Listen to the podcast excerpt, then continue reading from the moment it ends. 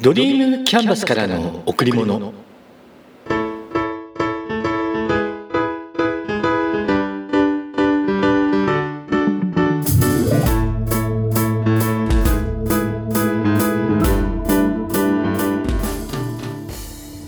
皆さんこんにちは。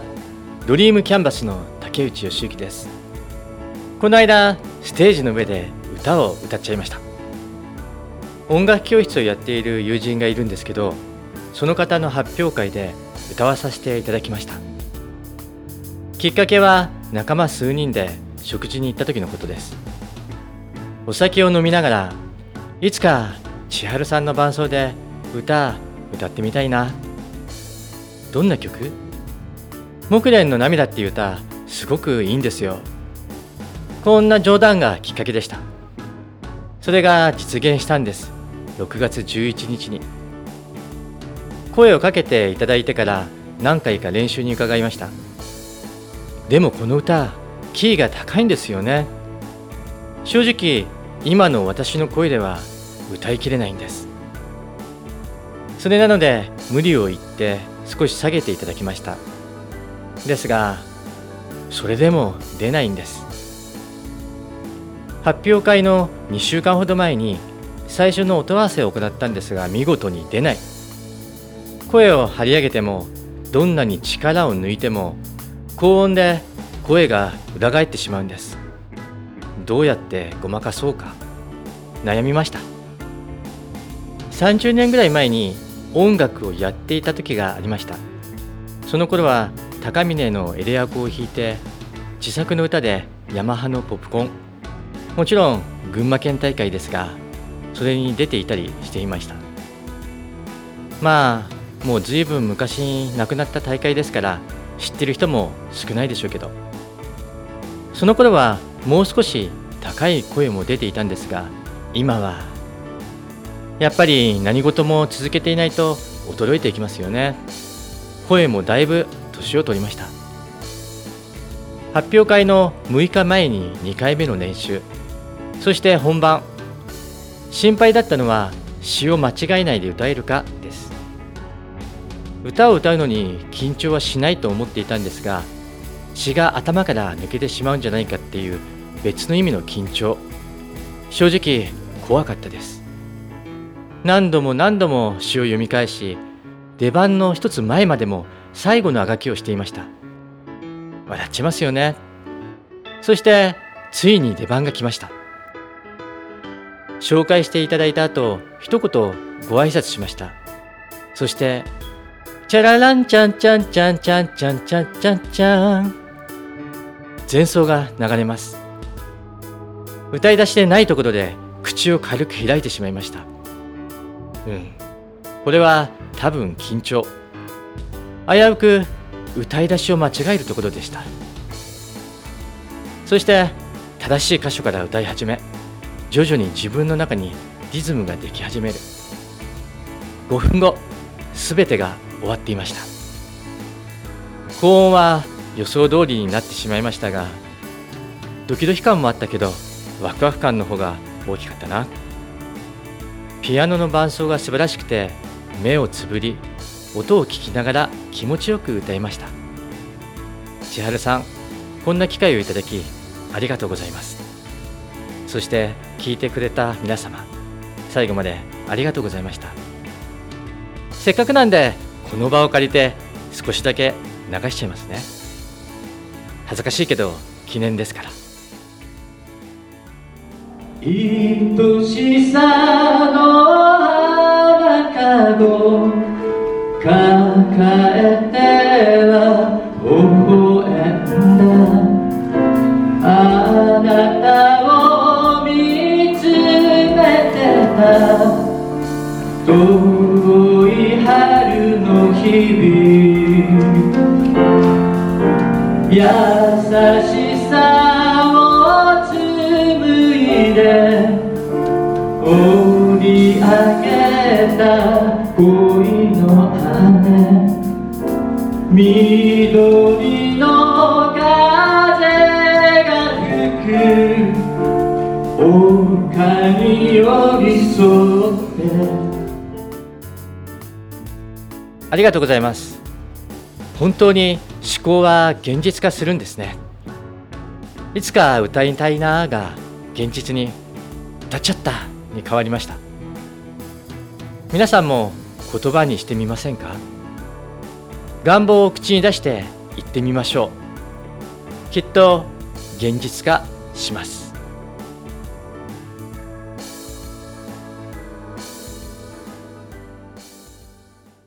先日高校時代の恩師から電話をいただきました。数年前に公立高校の校長を定年退職して今はとある私立高校で副校長をしていらっしゃいます。野球の強い学校です。3年間いろいろなことを教えていただきました。間違いなく今の私の土台を築いてくれた方になります。私は高校時代陸上競技をしていました。中学まで自分でも少しは早いつもりでいたんですが高校になると私くらいの人なんてざらにいたんです。だから入学前の春休み最初の練習に参加して自分がそれほど速くないことに気づきました。それでも在学中は必死で練習しました。多分していたと思います。皆さんの学生時代はどうでしたか？自分の持っている力を目いっぱい何かに注いでいましたか？中学時代まで校舎の中を走ってはいけないと教えられていました。高校になったらそれは授業が終われば関係ないんだと知りました。雨が降ると校庭で練習することができなくなります。すると運動部外で練習する部はどの部も校舎の中を走り始めます。そうなんです。校舎の中で練習が始まるんです。ランニングをして準備運動ストレッチをして階段の上り下りチームに分かれてリレーも始まります。もちろん腹筋や背筋腕立て伏せとにかくできることは何でもします。高校3年間記録を伸ばしたい。目標のタイムを出したい。自己記録を更新したい。その一心で必死で練習するんです。諦めるとか休むとか楽をするとかそんなことは考えないんです。あ嘘です。楽をすることは考えていたかもしれません。今となっては真面目にトレーニングしていたそんな姿しか記憶ないですがラスト1本。特に冬のラスト1本が思い出されます。暗くなった校庭。練習終了前の最後の1本です。この1本をどれだけ本気で走るかどれだけ出し切るか。この1本で精神力も鍛えられるんです。私は異業種の集まりでプレゼンテーションや講話をするとき今もこの頃のことをお話しします。私の土台がこの高校時代に出来上がったとお話ししています。最後まで諦めない。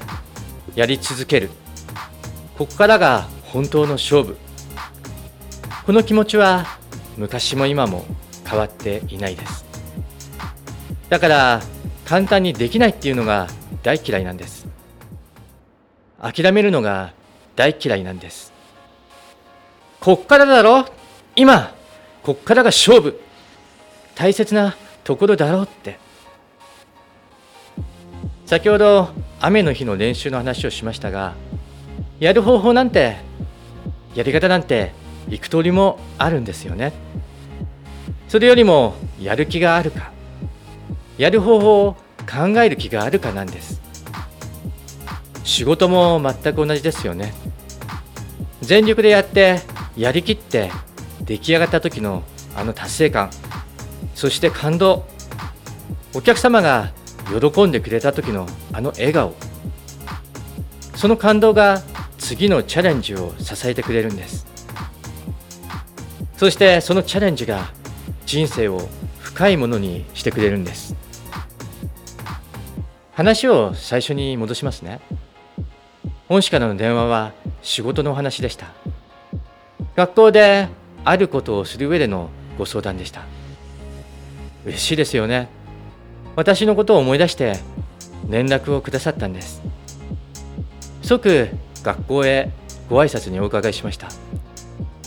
久しぶりにお会いしました。優しい笑顔で迎えてくれました。嬉しかったな。人と人とのつながり改めていいなって一生もんだなって感じました。人生においてたくさんの人との出会いがあります。時には小さなことで縁が切れてしまうこともあります。だけどやっぱつながっていたい。自分が選んだ仲間とは一生つながっていたい。親であれ家族であり友人であり恩師であり先輩であり後輩であり職場の仲間であり。その時その時必死で生きてきた証としてつながっていたいって思います。だって宝でしょ？人って。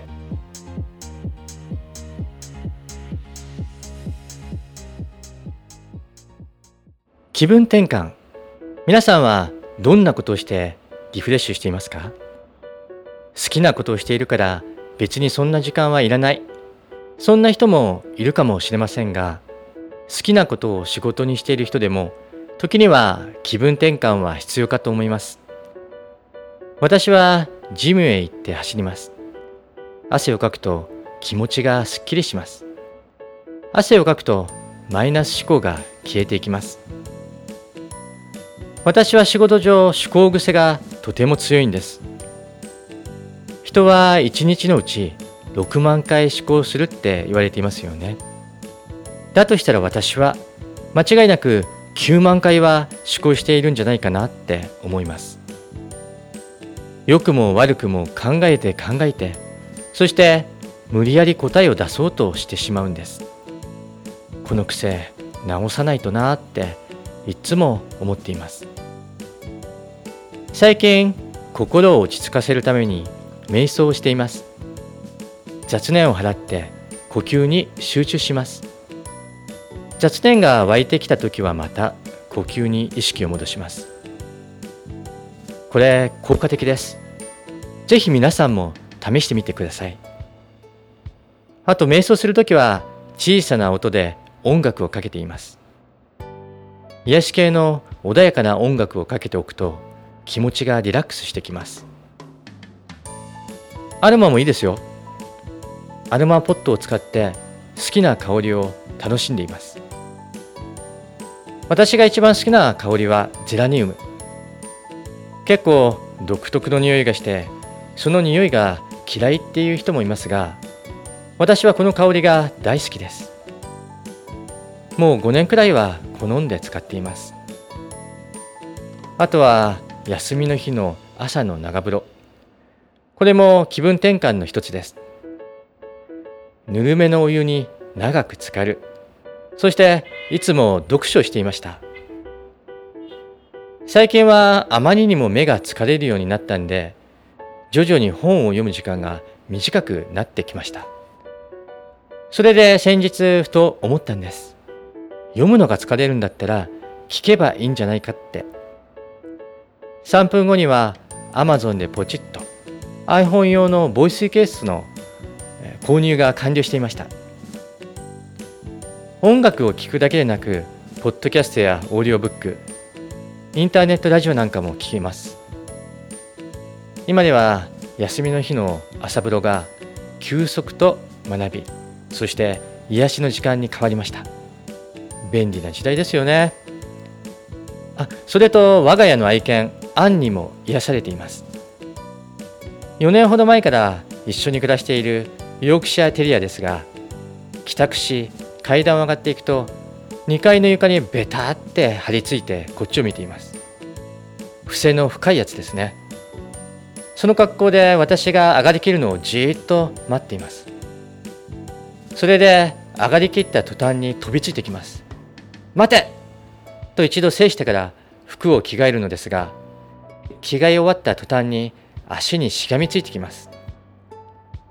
その後はお腹を出して仰向けプラス足をバタバタ。この姿に癒されます。最初は家の中で犬を飼うなんてって思っていましたが今では家族の一員。不思議ですよね。一緒にいれば人も動物も信頼関係を築けるんです。まあいずれにしても時には気分転換しましょう。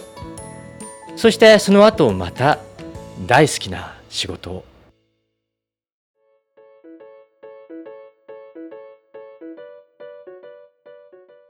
あなたの得意なことは何ですか？そう聞かれたら何て答えますか？そしてそれは昔からずっと同じですか？それとも年齢とともに変わってきましたか？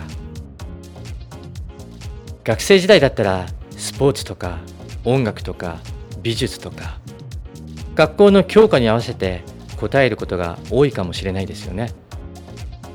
ですが大人になると自分の仕事に関わることを答えることが多くなるかもしれません。年々仕事上の経験が積み重なって得意って思えることが変わっていく増えていくそんな人もいるでしょう。人との比較ではなく自分が得意だって思っていること。それは何でしょうか？でもそれを他の人に言ったら「えー、そうだったの？知らなかった。今度見せてよ」とか「え得意なの？全然普通じゃん」とかそんなことを言われたらどうしよう。そう思うとなかなか大きな声で人前では言えなくなってしまいますよね。それは本音かもしれない。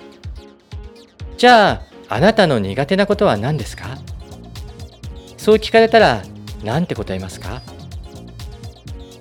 苦手なことって昔からあまり変わらないかもしれません。小さい時の記憶からずっと恐れを抱き続けている。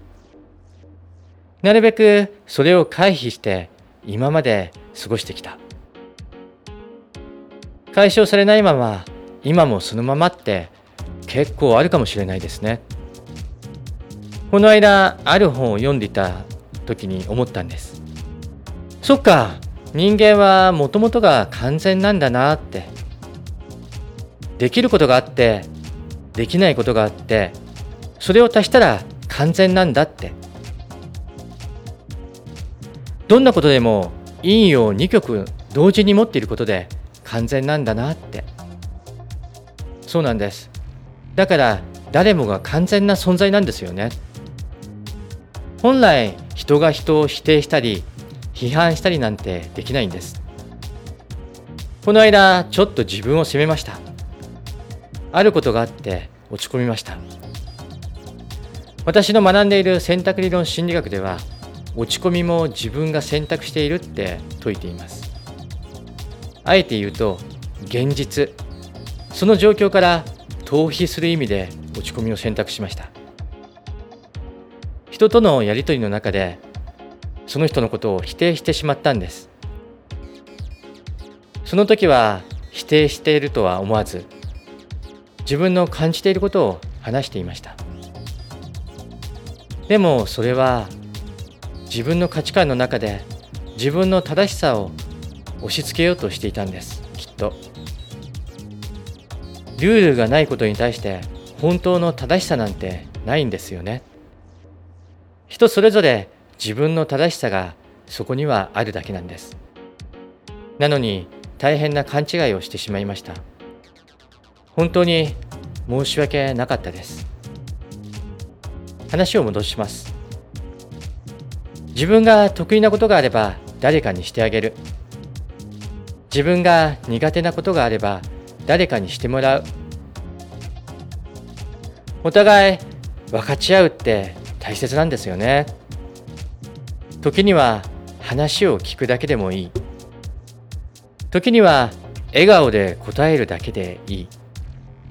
できることをしましょう。うん。あなたの隣にいる人にも。